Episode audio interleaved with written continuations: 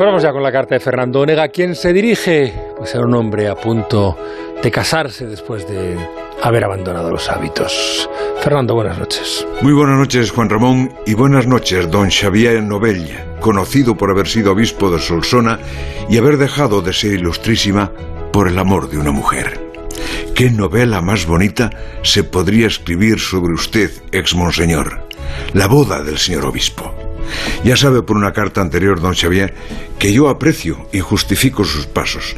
Entre la opción de vivir en pecado y tener una barragana, como decía la antigua literatura y como hicieron ilustres purpurados que quisieron el placer en este mundo y la gloria en el otro, por si acaso no era cierto que Dios lo ve todo, usted optó por quitarse la sotana, quedarse con el placer terreno y Dios proveerá lo que ocurra en el otro mundo.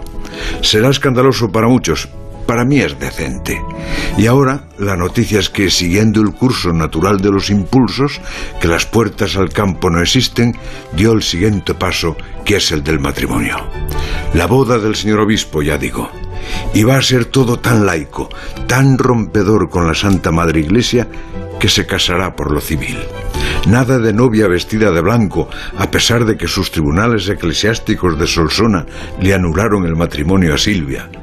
Pase directamente de la mitra al juzgado y lo que hace 60 días era para usted un sacramento, pasa a ser un acto civil para el que no hace falta confesarse ni hacer acto de contrición. Bienvenido a las cadenas del matrimonio. Ahora ya ha empezado a saber lo que es casarse. Como primer obstáculo de la carrera de obstáculos que es el amor, en el juzgado les entregaron el papel de las admoniciones. Quien conozca algún impedimento legal debe comunicarlo en el plazo de 15 días. Casarse es un lío aunque sea pronto para decírselo, casarse empieza por un escrutinio de interrogantes y no es menor aquella descripción que dice, ¿fueron felices desde que se conocieron? Después se casaron. Pero la decisión está tomada. Ya es como una sentencia. Ya siguió usted el consejo de Oscar Wilde. Tienes la obligación de casarte, no puedes divertirte toda la vida. Ya va a hacer lo que escribió Valle Inclán del general don Miguel Rojas, que hizo el disparate de casarse. Y ya puede poner en la alcoba una cartulina firmada por Woody Allen. Algunos matrimonios terminan bien, otros duran toda la vida.